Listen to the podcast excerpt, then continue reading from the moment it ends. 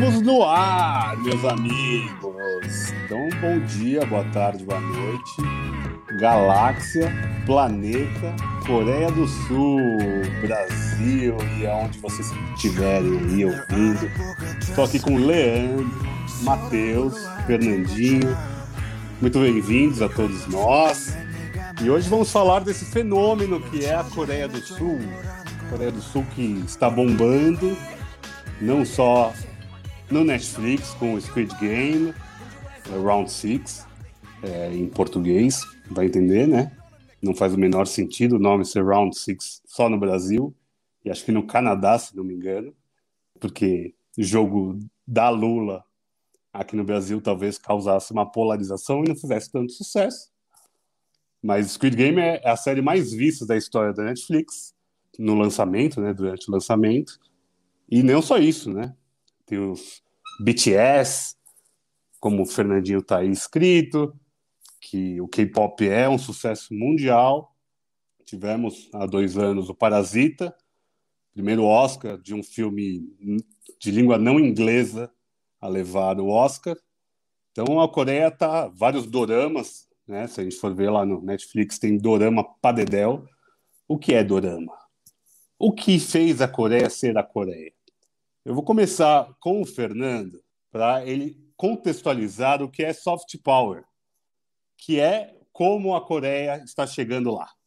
Nosso assessor de assuntos estrangeiros internacionais. Fernandinho, dá um, dá um ampassã assim, sem ser muito específico, sem falar em coreano. É, fique à vontade, nos explique o que é, para nós, réis mortais, soft power. Muito boa noite. Nós temos que voltar em 1945, quando a Coreia era colonizada pelo Japão. Não, foda-se essa história, né? Há algum tempo atrás, a gente nem conseguiria identificar a Coreia em algum lugar no mapa, sacou? Muita gente nem sabe que tem duas Coreias, essas paradas todas. Então, o fato é que a Coreia, em 20 anos, está aparecendo muito mais. E isso, eu acho que o mais importante aqui é pensar que isso é uma política de Estado, tá ligado? É uma política pública pensada para exportar essa ideia de Coreia, que é uma ideia de Coreia. Em tudo. É por causa de uma política discriminada do Estado, assim, tá ligado? 1% do PIB coreano é direcionado à área da cultura. O Ministério de Cultura da Coreia é de 1995, pasme, a Coreia meio que saiu dali da década de 50, virou um tigre asiático. Teve aquele ditador, o Pang Chun-li, que é tipo um Getúlio Vargas de lá. E, meu, eles ascenderam assim magistralmente, sabe? Só você olhar, eu tô falando com vocês por um Samsung, né? Era um nome que a gente não conhecia, ó. E soft power quer dizer o seguinte: soft power é a projeção de influência por vias culturais e ou econômicas também. Mas, sobretudo, culturais. Você pode projetar influência por meio militar, colocando a arma na cabeça de outro governo e falando: governo A, você vai fazer o que eu quero que você faça. Ou você pode sugestionar outros estados a se comportar do jeito que você quer por meio da sua influência cultural. Basicamente, isso é soft power. E isso a Coreia tem muito. Tem muito mesmo. Eu acho que será que isso vai impedir alguém de invadir a Coreia ou a Coreia do Norte invadir a Coreia do Sul? Não. Os caras não vão deixar de invadir lá por causa do Round 6, tá ligado? Kim Jong-un não vai deixar de entrar lá por causa do Round 6. Mas eu acho que é tipo uma coisa que chama muita atenção para a cultura do país. Quando a Coreia era colônia do Japão, velho, eles não podiam falar coreano na Coreia do Sul. Era proibido falar a língua lá.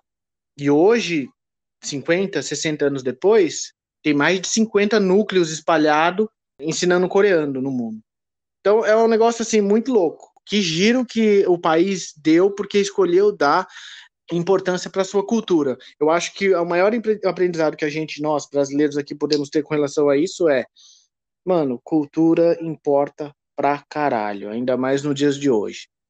Mas vou passar para vocês aí. Matheus, o que, que você tem a dizer aí sobre essa parada do K-pop, do BTS, do Round Six, dos Parasitas, dos Hospedeiros? Cara, eu tenho muita curiosidade, para falar a verdade, em relação à Coreia do Sul, porque hum, é um país e é um contexto que eu conheço muito pouco. Então, tipo, assistir filmes ou conhecer produtos culturais de lá, para mim, é algo que é, é uma coisa que eu gosto de fazer, assim, de conhecer produções de países que eu conheço muito pouco e os países do Oriente sempre acabam entrando um pouco nessa, nessa lista, assim, né? Aliás, antes de mais nada, eu quero muito mandar um salve para um youtuber, né, que é o Seul Walker, que eu acompanho bastante. é um youtuber coreano, cuja produção é um tipo de produção que eu gosto muito, para falar a verdade, que é basicamente são produções em que a pessoa pega uma câmera de alta definição, com captação 360 de som, é, e fica andando pela cidade, pelos espaços. Então, esse cara ele produz esses vídeos andando pela capital, né? E andando por imediações ali da Coreia.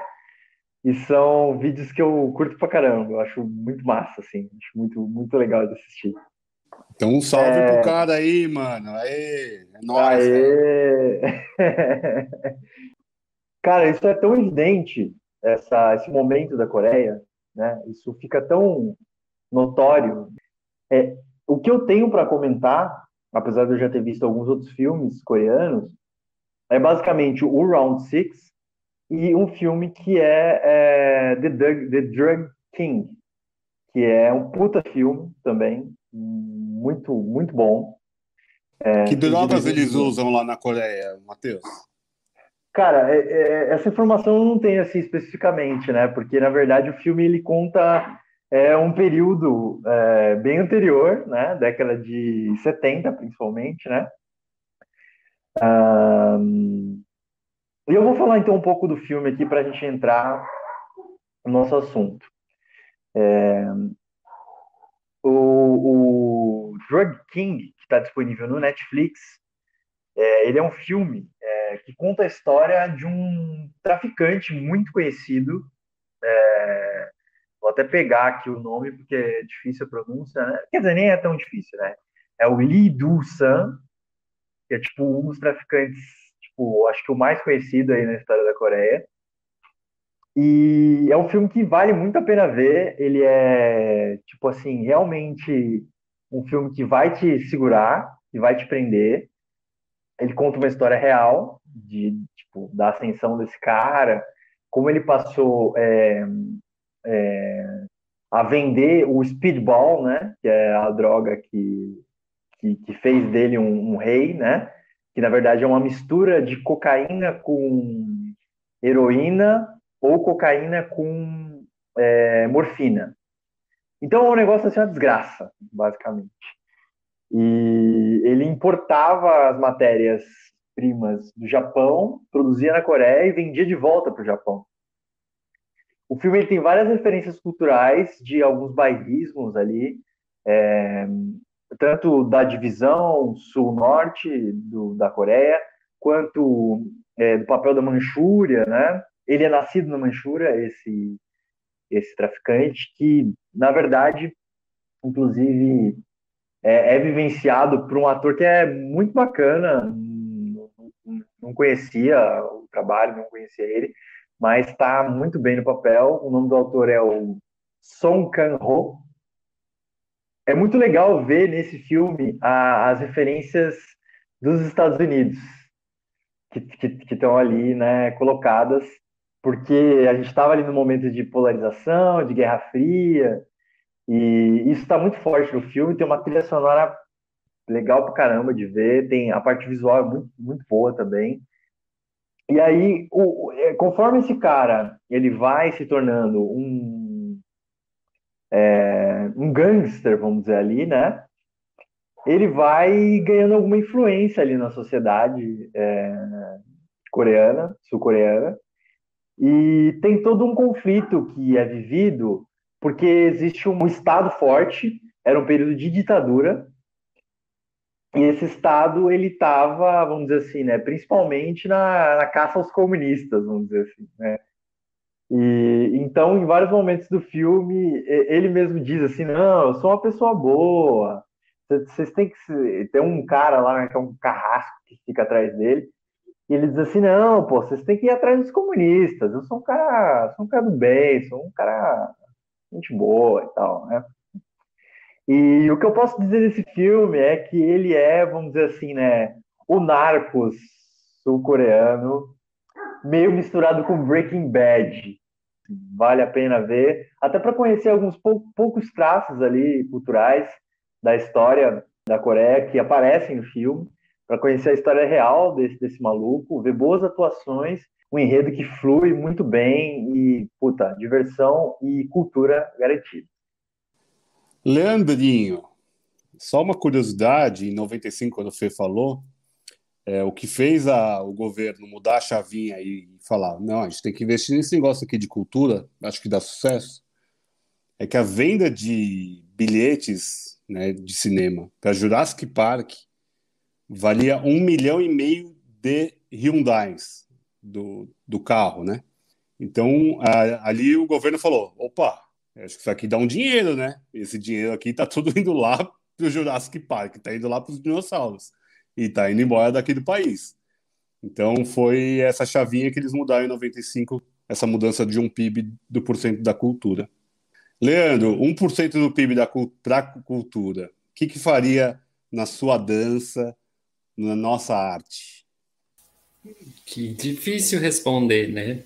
Porque dentro dessas coisas que eu vi, coreanas, da ideia do K-pop, que o, o, o Fê falou bem aí do soft power, e eu coloquei aqui a expressão nas minhas anotações, que é o K-power, é uma estratégia muito bem pensada para tornar a cultura um produto de exportação. É a cultura virando um commodity. E você vê nessas produções todas essa questão do produto muito bem colocada. E 1% do PIB para a cultura, com os artistas brasileiros que a gente tem, que fazem tanto com tão pouco, eu acho que não demoraria 10 anos, demoraria muito menos. Para o Brasil ser uma nação muito poderosa, para a gente, a partir da cultura, que é o que acontece, né? A partir do, da, da cultura, que seja um teatro no bairro, né? Tudo que começa a girar em volta daquele teatro. Aí você faz uma indústria de cinema forte com foco de exportação, né? E eu estou falando indústria, né? Estou falando termos aqui que parecem termos até do empresariado. Tudo que está em volta daquela cadeia começa a girar também. E foi isso que o, que o governo coreano percebeu. Uh, a primeira vez que eu ouvi falar da Coreia fortemente, assim, foi em 2002. Eu acho que eu fui apresentado à Coreia em 2002 e acho que o mundo foi apresentado à Coreia. Mas eu acho que a Copa de 2002 fez muitos brasileiros voltarem os olhos para lá. E, e, quem quis pesquisar um pouquinho, saber um pouquinho na época sobre os dois países, Japão e Coreia, soube. E também uma, a Coreia me chegava muito pelos alunos, que eu dava aula para adolescentes. E eu dou aula na matéria de arte.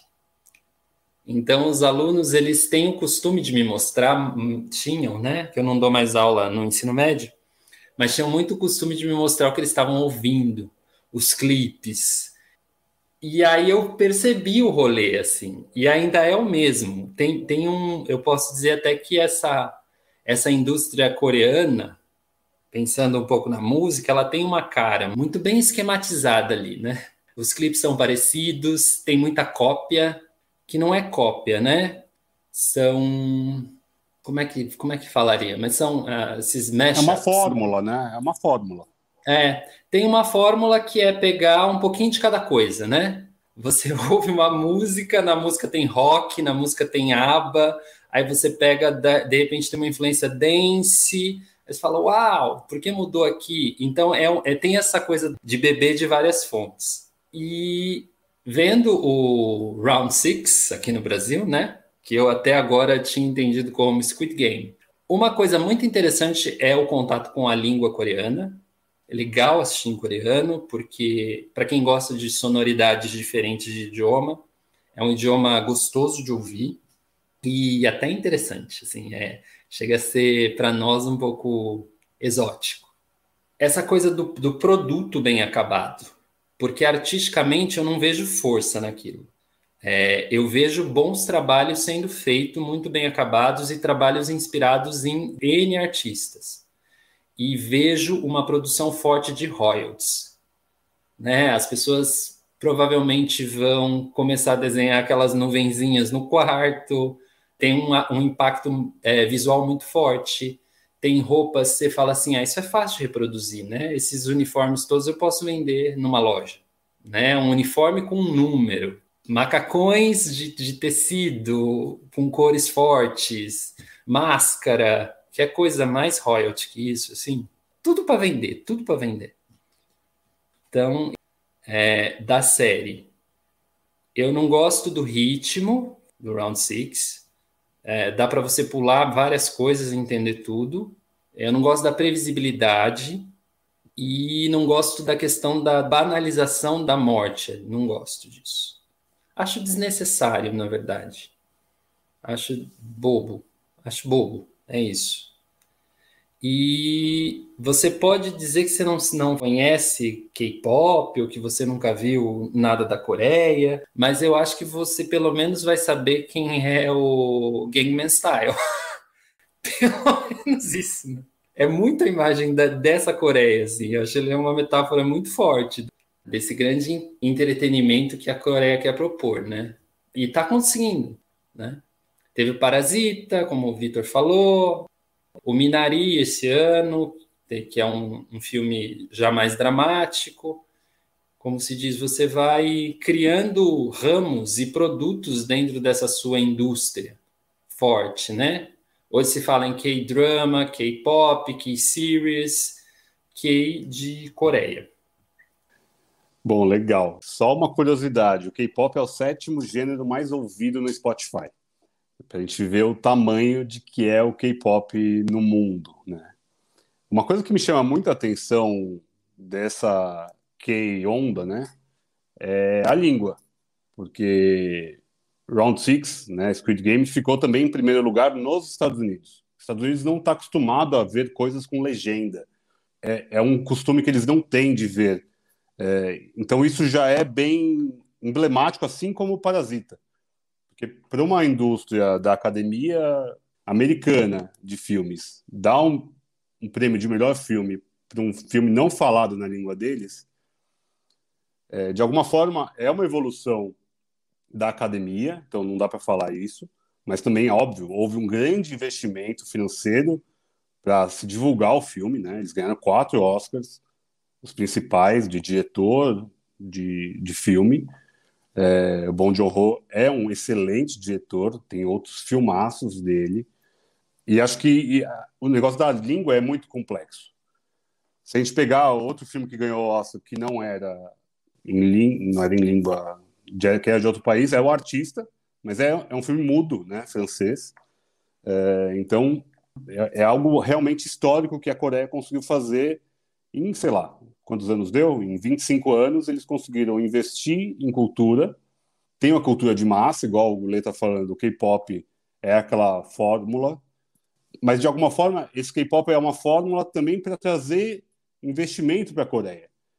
Porque a quantidade de pessoas que criaram interesse na Coreia por conta de K-pop, estou falando só do K-pop aqui, é, mas acho que é, o, é, é a maior força, querendo ou não, é a maior força eles usam até, o governo chama bandas de K-pop quando tem eventos é, do, do, governo mesmo, para apresentação para o exterior. Eles usam isso como uma ferramenta, realmente.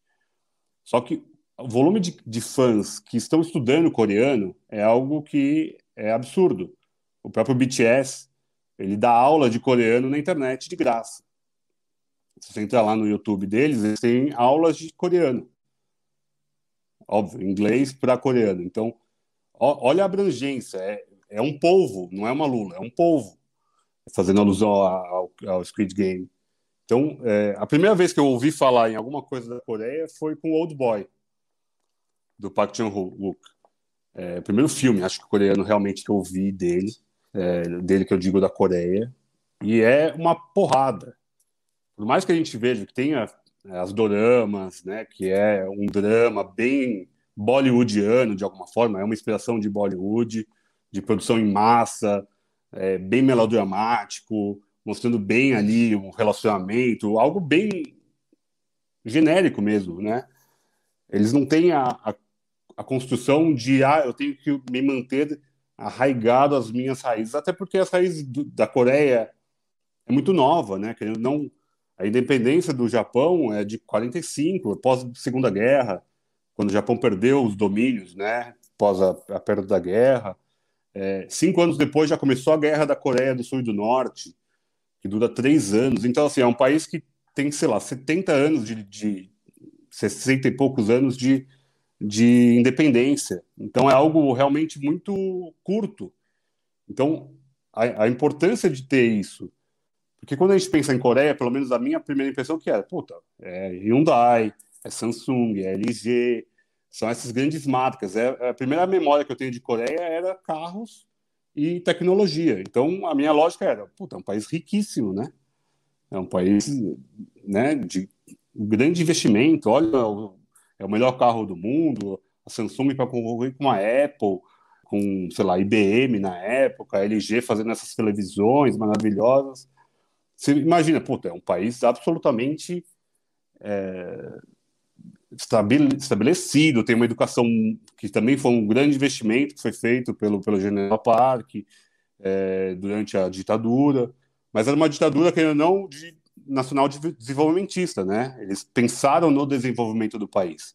Eles tinham os planos quinquenais, de a cada escolhiam a cada cinco anos três áreas para investir pesadamente. Então, é, a Coreia ela construiu uma base.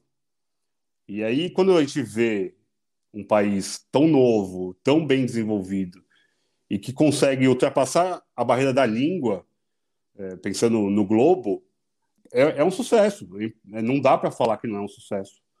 A gente pode questionar a parte, ah, isso aqui é arte, não é arte, é só um produto, é uma cultura. Mas pensando no cinema, eu nem vou falar de Round Six, vocês falaram bem aí. Eu achei uma série maratonável, legal, divertida, um bom passatempo. Para mim foi isso. Vale a pena pela ideia, pelo conceito, pelo visual. Igual o Lê falou, né? próximo carnaval ano que vem vai estar tá cheio de Round Six no meio da rua, vai estar tá bombando. E uma outra área, até que eu esqueci de falar, que é muito forte na, na Coreia, que é uma inspiração para o Oriente todo, que é o K-Beauty. A maquiagem é, coreana, uma das mais fortes do planeta. Se não me engano, acho que é a maior indústria de, de cosméticos do planeta, é na Coreia. É, as mulheres fazem muito operação de arredondamento do olho, para ficar com aqueles olhos de, sei lá, mangá, talvez. O que, que mangá é mais para o Japão, mas tem, é, é, muito forte a indústria cultural de beleza do Japão para a Coreia. E normalmente eles sempre tendem a é, embranquecer a, pele também. Eles têm essa lógica que a beleza está para eles no embranquecimento da pele. Então, é muito comum você ver as pessoas andando de guarda-sol, não tomando sol. Quando eu penso em Coreia, eu falo, ah, todo mundo é riquíssimo. Parasita mostra muito bem essa dicotomia de duas Coreias que para mim não existiam. Jamais pensei que tinha alguém que mora num subsolo quando chove, inunda. Esse problema da, daquela família ali, né, que tenta ascender a qualquer custo, é algo que é real na Coreia que a gente, eu pelo menos não imaginava.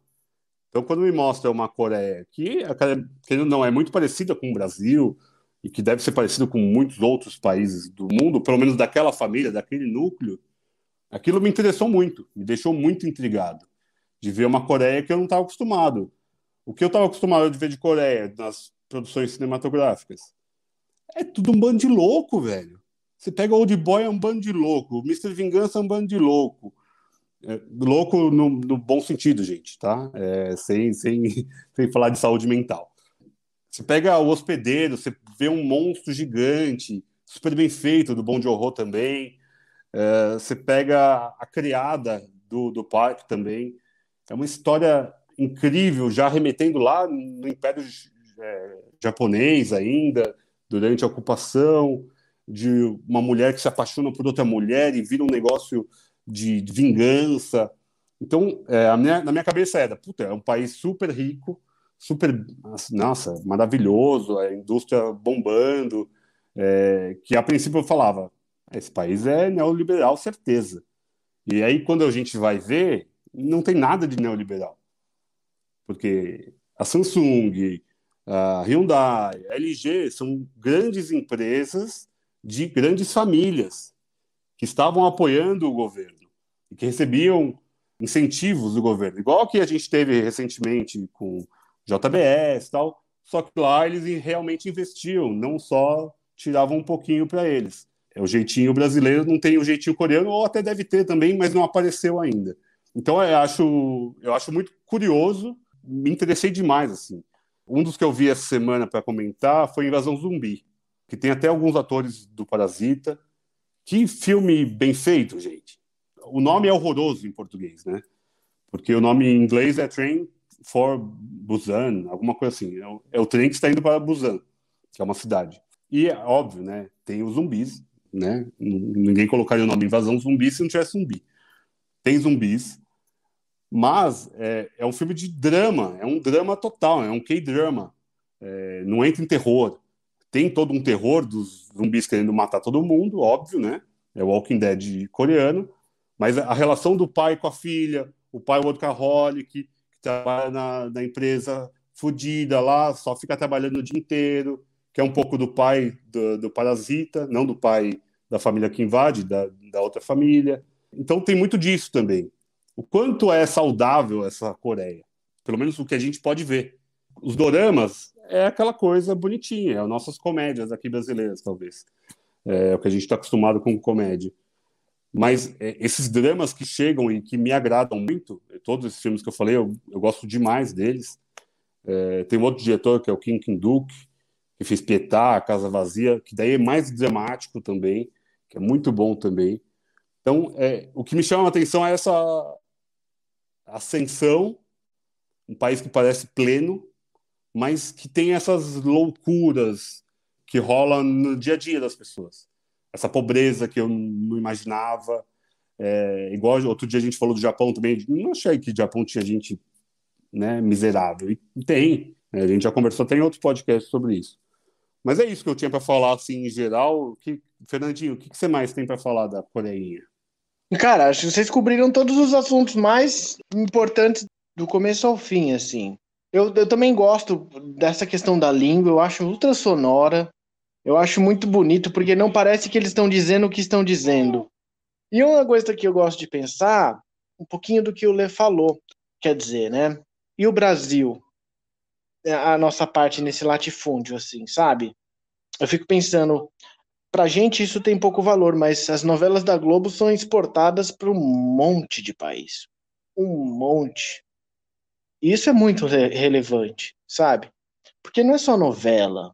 Por trás da novela tem estilo de vida, forma de se vestir, carro que você pode comprar, geladeira, telefone celular, Tipo, meu, é, um, é só uma ponta de uma cadeia de, de produção que está sendo fomentada ali.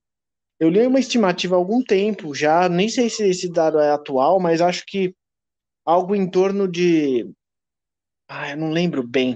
O que eu quero dizer, eu não lembro os números, mas a, a informação importante era o seguinte: é, as pessoas vão para a Coreia por causa do BTS. Saca isso? Por causa exclusivamente do BTS. Uma outra informação que é o Trump chegou aí lá na Coreia do Sul e o presidente o recebeu com um carinha de uma dessas K-pops. Cara, fico pensando a gente aqui, tá ligado? Mano, receber alguém com canita, tá ligado? Do lado. o, o Chico, o Caetano, sei lá, qualquer coisa, velho. MC Guimé, qualquer um desses, mano. E o funk, por que não funk não pode ser uma puta de uma parada de exportação do Brasil, tá ligado? Tem um canal no YouTube animal, assim, que chama Funk Wins. Os caras pegam todas as, os riffs mais fodas de todas as músicas, tipo assim, Smell Like Teen Spirit do Nirvana. Começa dando na guitarra e fica tu, tchá, tchá, tu, tu, tchá, rimando com a guitarra, tá ligado?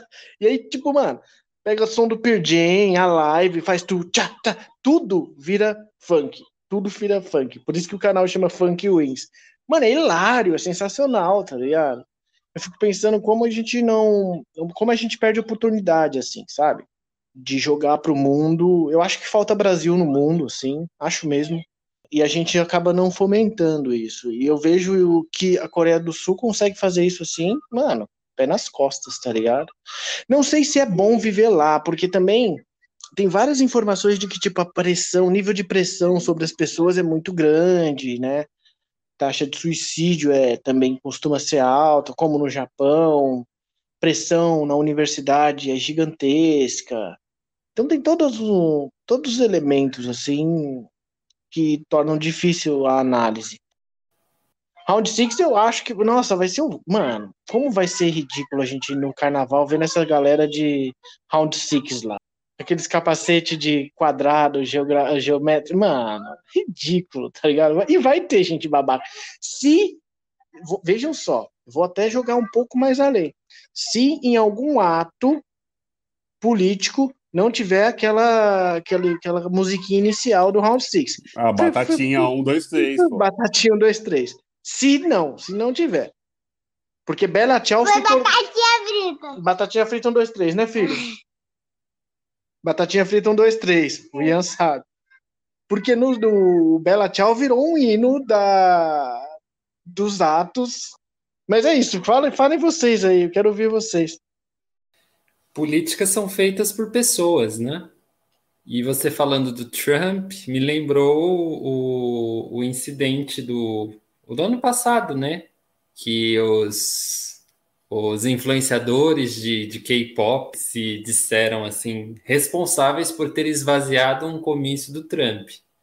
Porque no TikTok eles incentivaram as pessoas a dizer que iam, mas elas não iriam mesmo, elas só estavam confirmando presença, para eles acreditarem que o negócio ia bombar.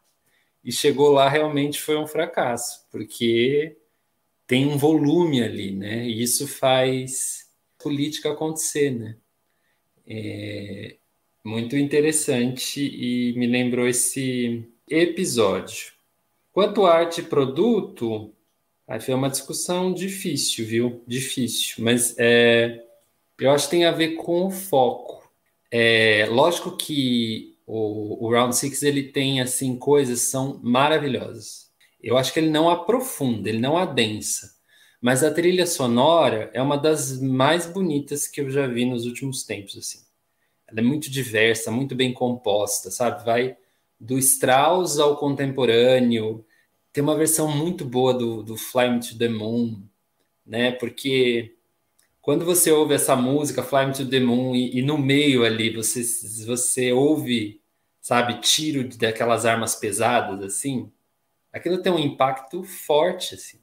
E eu acho isso que isso impressiona as pessoas. O que eu acho que ele não aprofunda, ele não adensa, ele tem diálogos que são desnecessários num certo sentido. Não sei, ele poderia ter, ter feito coisas ali muito mais memoráveis do que fez. Não fez porque não é o foco, não é o objetivo daquelas pessoas que estavam ali produzindo. Quem sou eu? Não é o meu rolê, mas eu achei a direção de arte impecável, achei a trilha sonora impecável, achei os trabalhos de corpo impecáveis, assim, porque é muito difícil fazer aquilo, sabe? Tem cenas de muita gente em cena, né, fazendo movimentação com o corpo, e é tudo perfeito, é tudo perfeito. A pessoa leva um tiro e a queda é, é magnífica.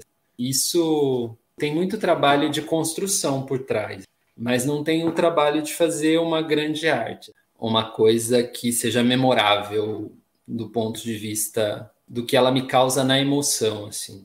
É passável, é tudo é passável. Por isso vocês falam, ah, vi, maratonei, porque é fácil, né? E que mais? Que mais, gente? Que mais da Coreia? Mateuzinho, Eu... tem alguma coisa para complementar, meu amigo? É, eu quero só falar um pouco do Round 6 aí também. Eu, eu, eu, estou só um aqui agora, né? Que a minha internet 5, 5 GHz da roça é complexa. Eu não estava conseguindo nem fazer o teste de velocidade aqui, porque eu estava, como, como diria um, uma grande personalidade brasileira aí, né? Estava indignado aqui com a qualidade da, da internet. Bom, Round 6.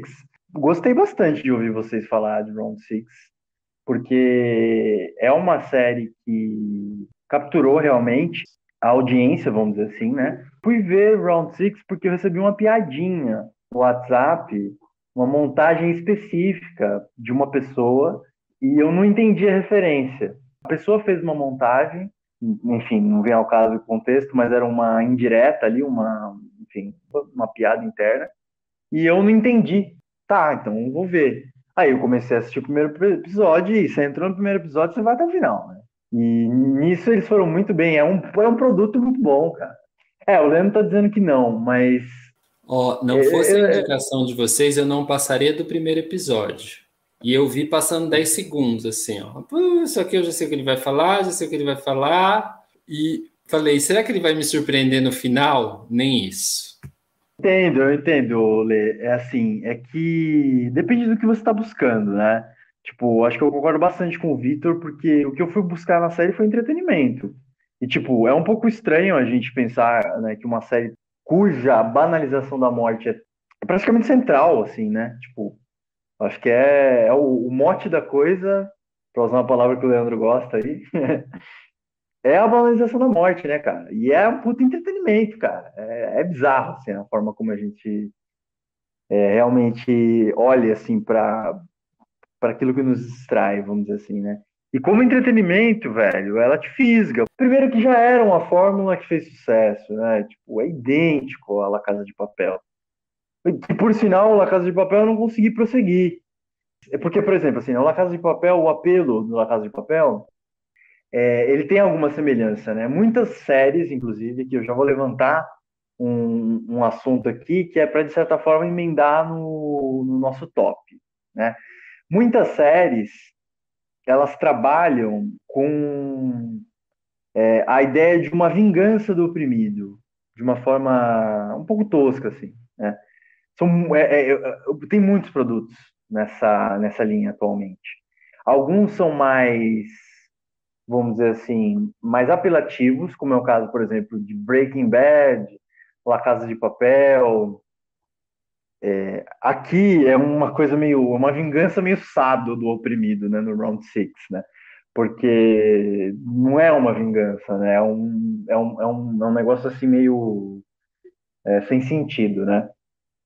E por outro lado, tem todo esse movimento de protagonistas é, LG, LGBTQI+, de protagonistas mulheres, que veio muito forte nas séries, Tipo, você tem é, um monte de produtos é, dessa natureza.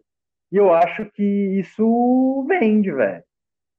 É, a gente se identifica e a gente fica na expectativa de ver a justiça sendo feita, tá ligado? Tem produções que elas têm um, um caráter artístico mais bem elaborado e tem mais poder. Tem algumas produções cujo tônus político é mais significativo e tem outras que não, tá ligado? Mas eu acho que nós estamos partilhando desse caldo cultural, sabe? Talvez essas produções não sejam tão diferentes assim entre si. E eu acho que o que as torna viciante é essa, essa nossa possibilidade de, no conforto do edredom, ver a justiça sendo feita, tá ligado?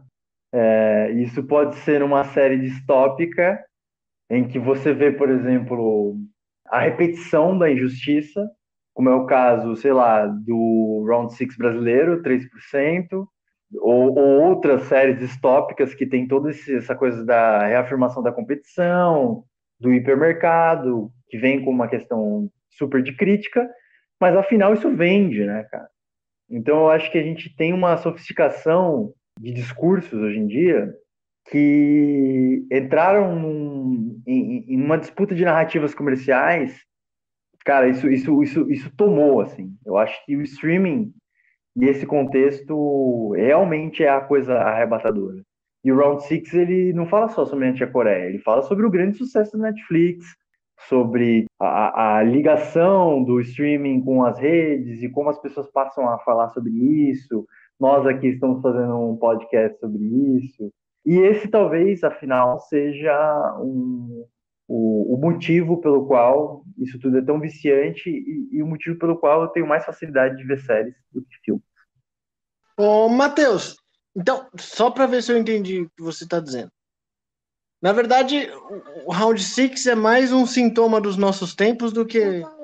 Não, eu, assim, o Round 6 ele reúne um monte de fórmulas.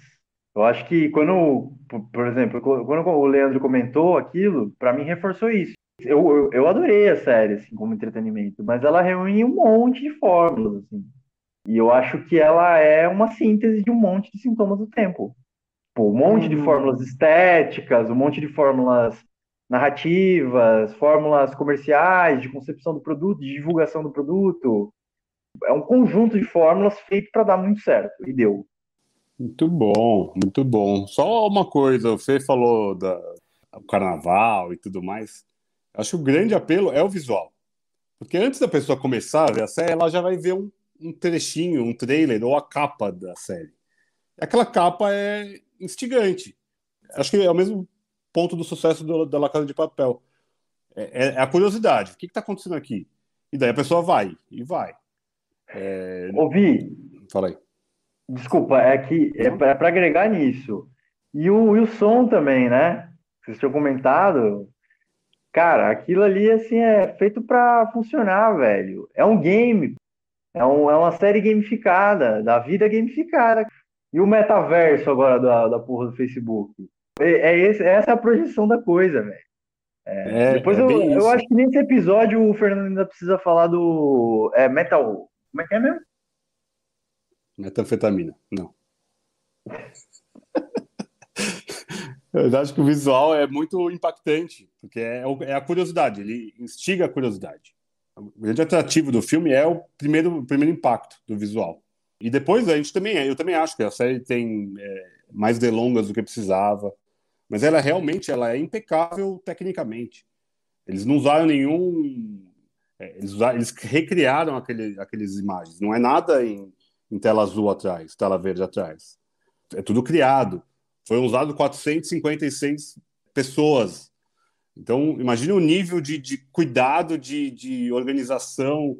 É igual o Lê falou, é, é um trabalho de corpo, é um trabalho de, de grupo ali, muito bem feito. É, não é o meu rolê também, é, não é o tipo de coisa que eu é, consumiria normalmente, mas me chamou a atenção. Me deu um pequeno bode, o hype? Deu tá todo mundo falando, a série fodida, a maior série. Do... Daí falei, ah, não, não, não, vou nem começar essa porcaria, né? É, é, era o meu bode, sei lá, com Star Wars. Desculpa, Matheus. Mas é isso. Tem muito hype em cima, eu já fujo. Ah, não vou ver. Tá todo mundo vendo, eu não vou ver. Eu quero ser o diferentão. Mas dessa vez eu fui e gostei. É, achei legal, é divertido. É, por mais que tenha a banalização do, né, da violência, é, a gente vê lá temas sociais também falados. Todos ali estão fodidos de grana, estão absolutamente endividados, cada um pelo seu motivo.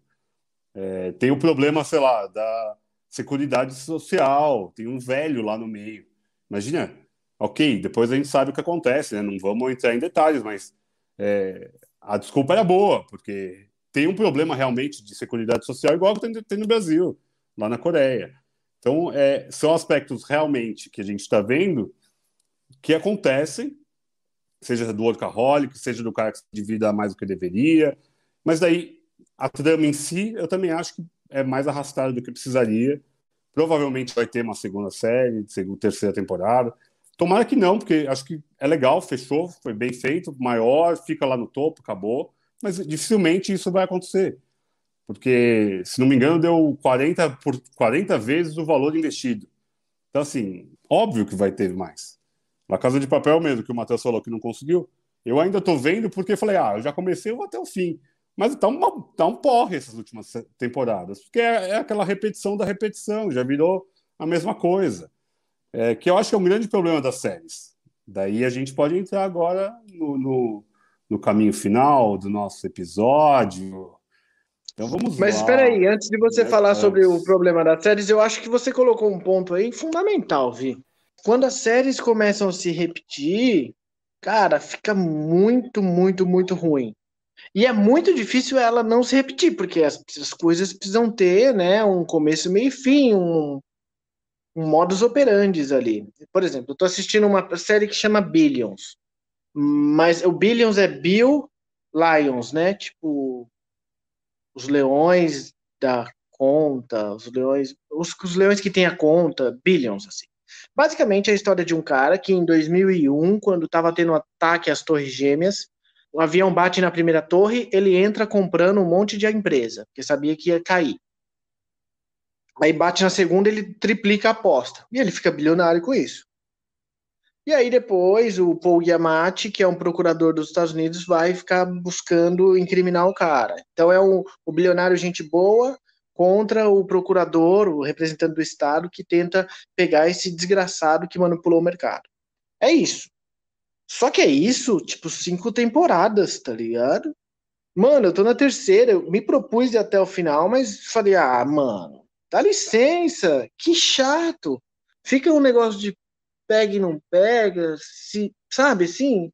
Aí os dois viram brothers, aí você fala, ah, fanfarronice, assim, né?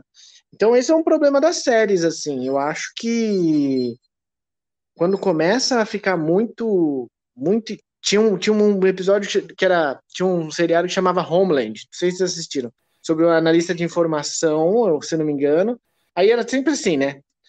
ela via uma, uma, parada que ia dar um, um, ataque terrorista e ela ficava, fiava a cabeça nisso. Mano, esse cara vai cometer terrorismo. Ninguém acreditava nela. Aí ela começa a tomar. Mano, você tá tomando remédio. Ela tomava remédio tarja preta. Para tomar o remédio tarja preta. Ela tá tomando remédio tarja preta tá falando, o cara vai tacar.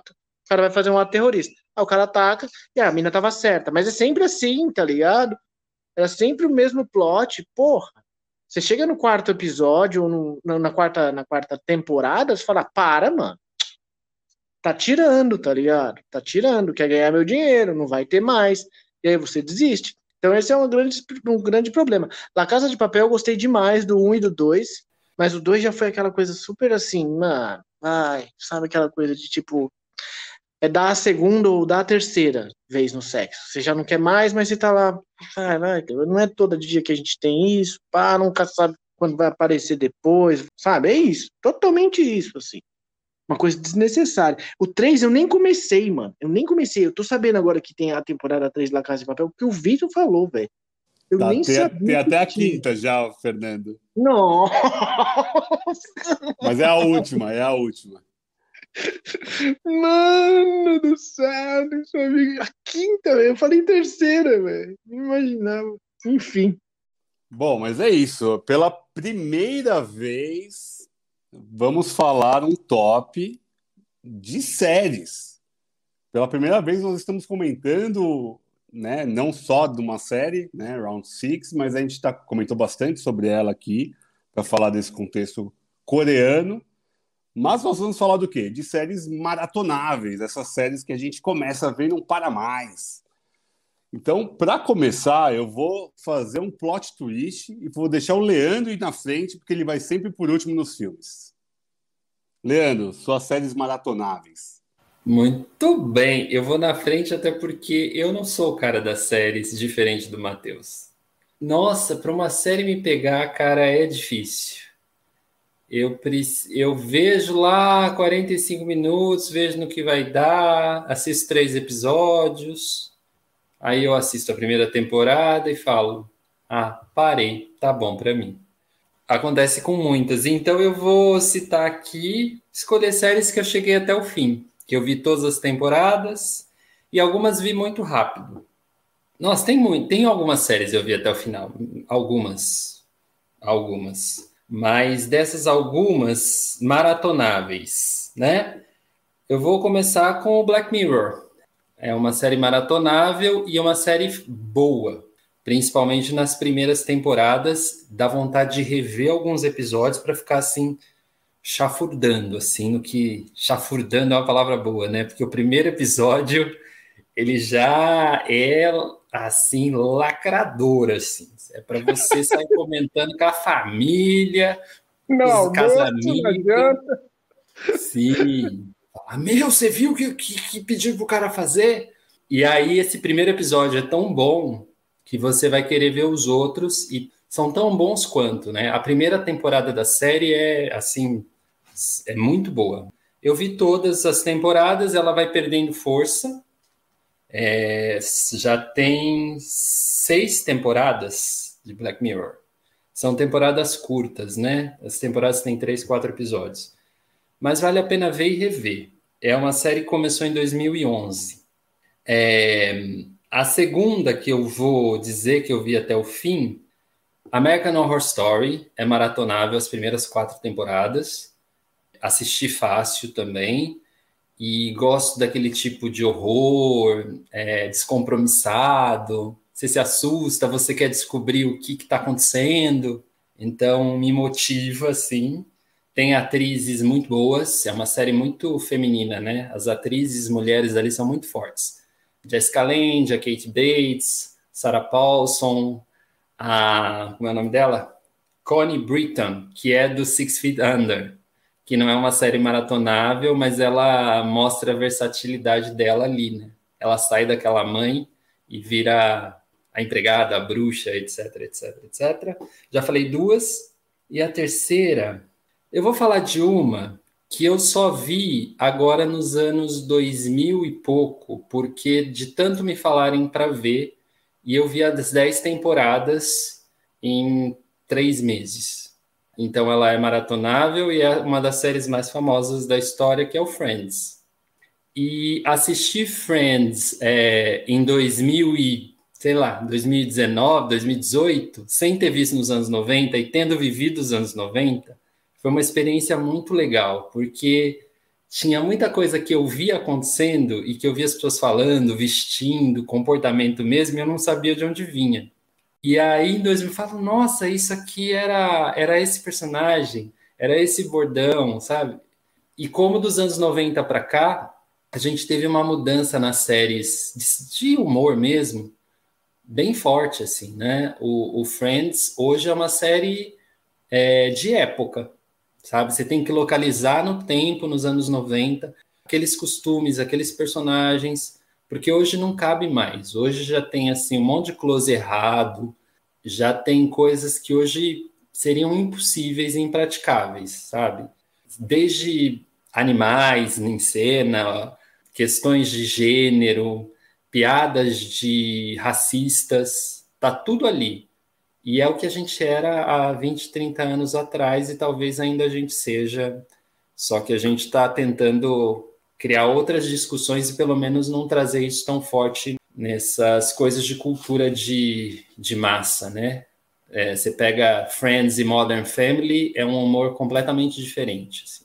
E são séries que têm assim que pegam um público muito parecido, assim, é, dadas as suas épocas. Falei três, e falei demais, diversifiquei, deixa para vocês agora. Muito bom, Leandrinho, muito bom. Moisés é o cara da série, ele vai ficar por último, hein? Fernandinho, você, depois você passa a bola para mim, tá? Beleza. Matheus é café com leite hoje. Cara, o Leandro estragou minha lista porque ele colocou Black Mirror, tá? Então, eu não gostei de ter. Bom, é foda, né? Colocar ele antes. Mas eu tenho, olha só, eu também vou ser plural, vou ser diversificado aqui.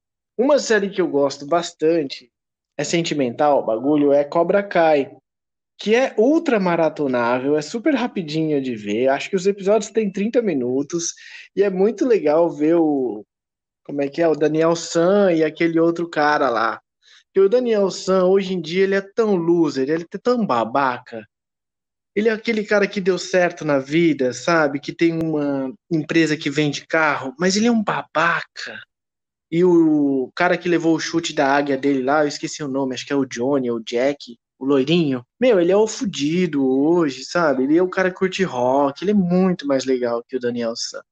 Então, é muito legal, porque são os mesmos atores, é, e volta aos três filmes da série. Três ou quatro filmes, né? o Miyagi já morreu, mas ele sempre reaparece na série e tal, então é uma releitura bem legal.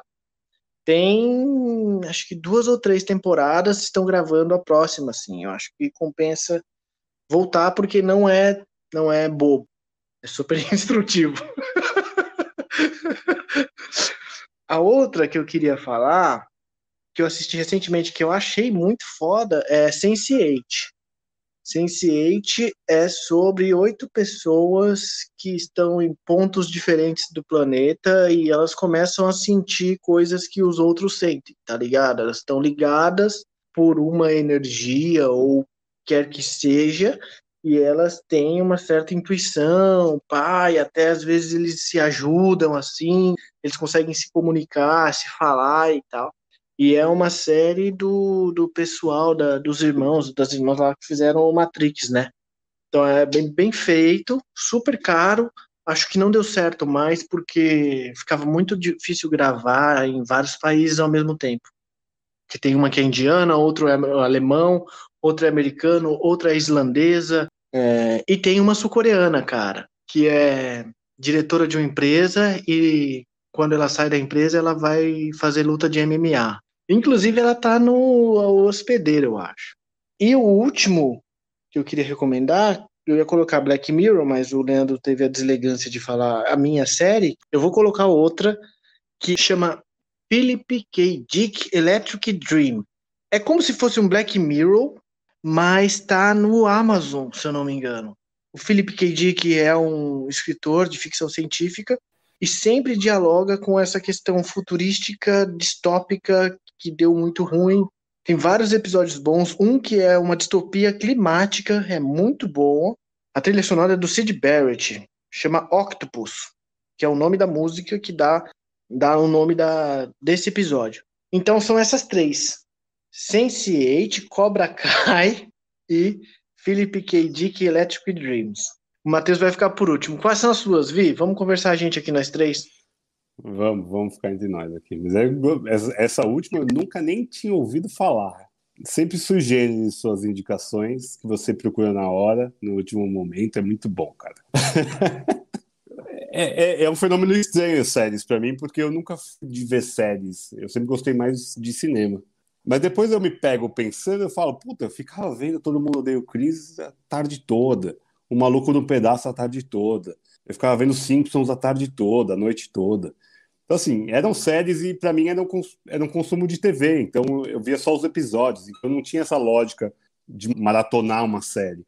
Essas três acho que foram as que eu mais vi, talvez, sei lá, Anos Incríveis lá atrás, uma das primeiras séries que eu vi, mas é, que eu não vou falar, ah, eu, é maratonável, porque eu nem sei se é maratonável ou não é, porque eu só vi episodicamente mesmo. Então, mas são séries que eu ainda gosto pra caramba. Séries que eu vi, assim, como num, num chute só. É uma das melhores que para mim foram feitas já, que é Breaking Bad. Breaking Bad é um negócio que é uma sacanagem. São quatro temporadas, é redondo, não tem, não tem esse problema de vai arrastando a série. É, é incrível a história do, do White, cinco temporadas do Breaking Bad, é, é absolutamente impecável. Não tem, não tem aresta. É, eu não cheguei a remaratonar, vi uma vez só, mas eu lembro de ter ficado grudado na tela assim, querer ver, ver, ver, ver, consumir numa loucura assim, não na loucura do Pinkman, né, mas na loucura mesmo de, de querer saber o que vai acontecer. Uma outra série que eu maratonei assim, são só duas temporadas, é redondinha também, não tem aresta, não tem barriga, é Fleabag. Fleabag tá na Amazon, disponível. É uma comédia feminista, atualíssima, a, a, protagonista é a roteirista do, da, da série, a Phoebe.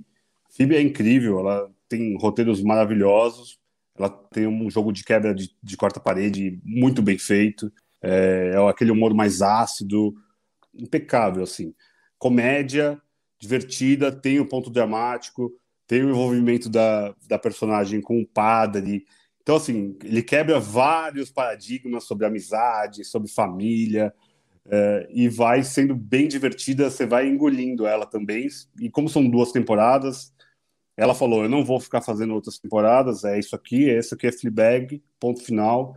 Que eu acho que é uma decisão super acertada, que fechou, sabe? Tipo, Breaking Bad ainda tem, né, tem ainda a série depois do, do Breaking Bad. Que é esse negócio, faz dinheiro, eles vão fazendo. Mas Fleabag, a, a Phoebe falou, não, não vou fazer mais nada sobre isso.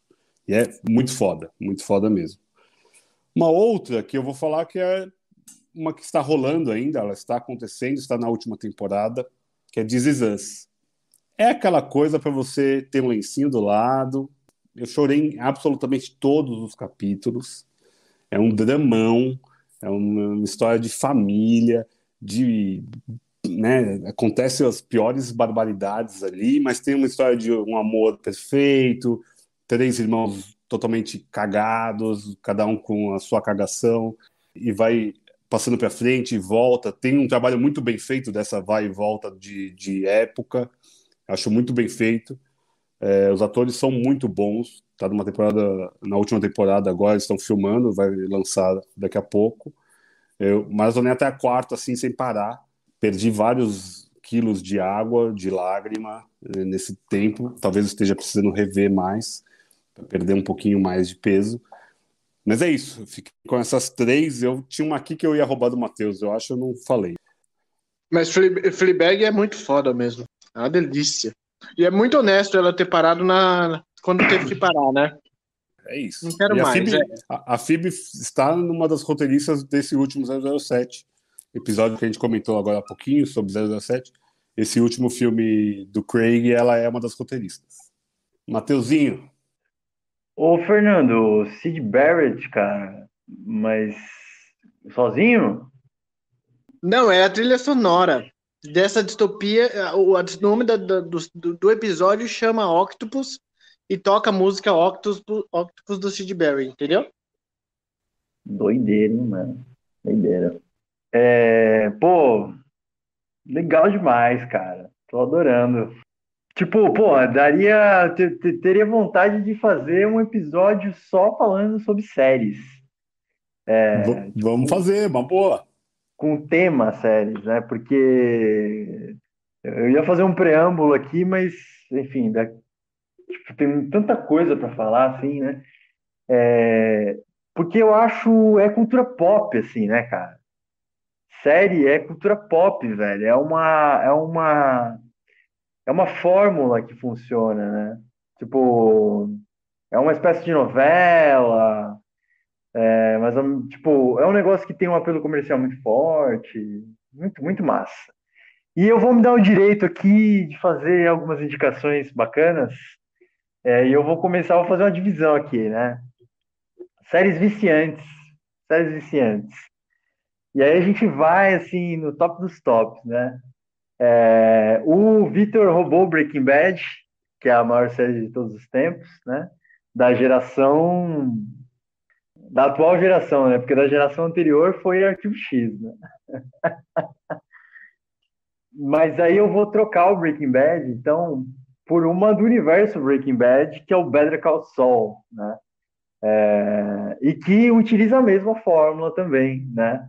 Que é o advogado injustiçado e só se fode, nananã, e que afinal vai se transformar naquele advogado puta personagem da hora do Breaking Bad, né? Então Better Call Saul conta é um é um prelúdio, na verdade, do Breaking Bad. Né? É, e acho puta bem legal, assim, vale a pena ser vista. E ela é para mim, ela ela é viciante no sentido de quem é fã de Breaking Bad. Então é, é isso. Se a pessoa for isoladamente no Better Call Saul, ela não vai ter esse apelo. É, segundo e terceiro, que é para pegar essas viciantes aí e colocar no pacote. É, obviamente, Narcos e Ozark. É, Narcos, não precisa falar nada sobre essa série, né? Tá, tá falado, tem que ver. E Ozark é, é uma série que surpreende, ainda tem uma temporada nova por vir, com a mesma fórmula é, do Breaking Bad, uma fórmula é, do cara que se envolve né, numa situação de tráfico de ilegalidades meio que sem querer, vamos dizer assim, né? É, entre aspas, e acho que vale muito a pena é, ser vistas. essas são as viciantes. Mas o que eu queria mesmo indicar, é, como eu sempre roubo, né? Nos tops eu sempre de uma forma, de um jeito de roubar um pouco. E aí eu falei das viciantes, porque todas elas giram em torno da droga. E eu vou falar aqui das maratonáveis, que são de fato as minhas escolhas para hoje. E que são séries que eu vou colocar aqui afetivamente. É, e que eu acho que valem muito a pena serem, serem vistas. Um, uma que está rolando na Netflix agora, que vale, vale super a pena.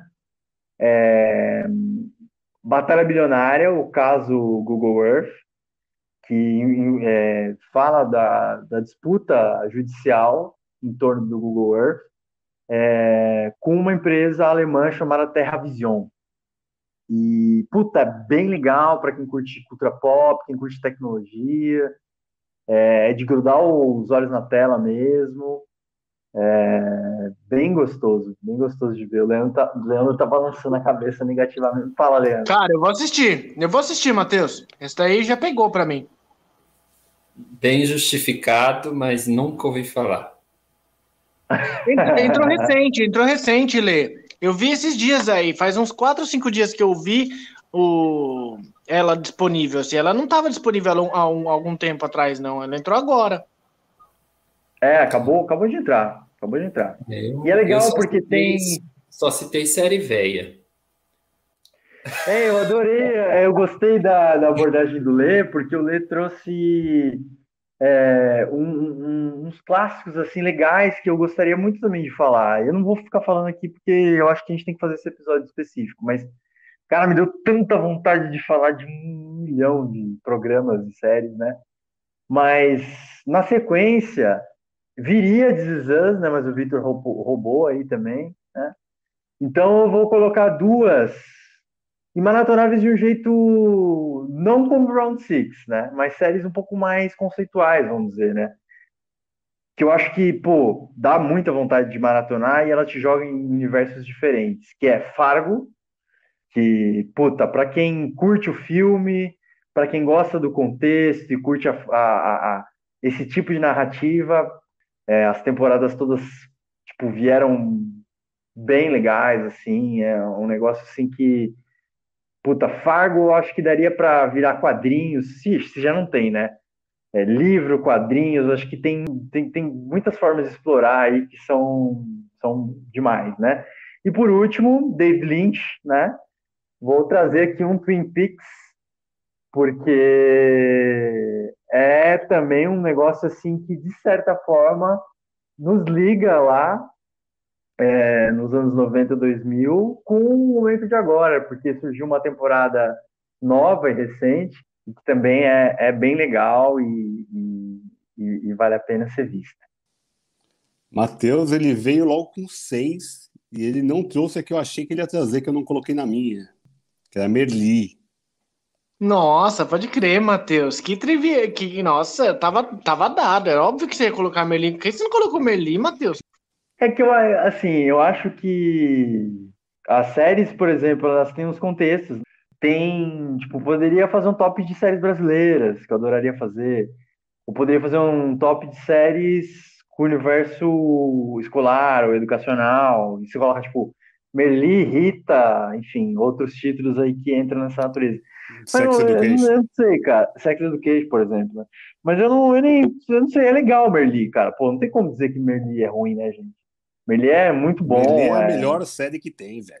É, é, é, gostoso demais, mas assim, eu não sei, eu, eu não veria de novo, assim. Não, eu acho que é, eu acho que você optou por um caminho de não colocar séries que você também gosta por um gosto pessoal, porque a gente já passou por elas, Matheus. A gente, eu acho isso muito lindo da sua parte, cara. Você falou, mano, eu gosto de Merli, mas eu não, preciso compartilhar isso. Isso aqui é muito pedagógico para ficar compartilhando, talvez. Saca isso? oh, mas, cara, uma, uma, outra, outra coisa. Que, desculpa, tá me surgindo aqui mil ideias. E... Tá. Pô, um, outro top da hora pra caramba. É, é, é, dá pra fazer de animes, velho.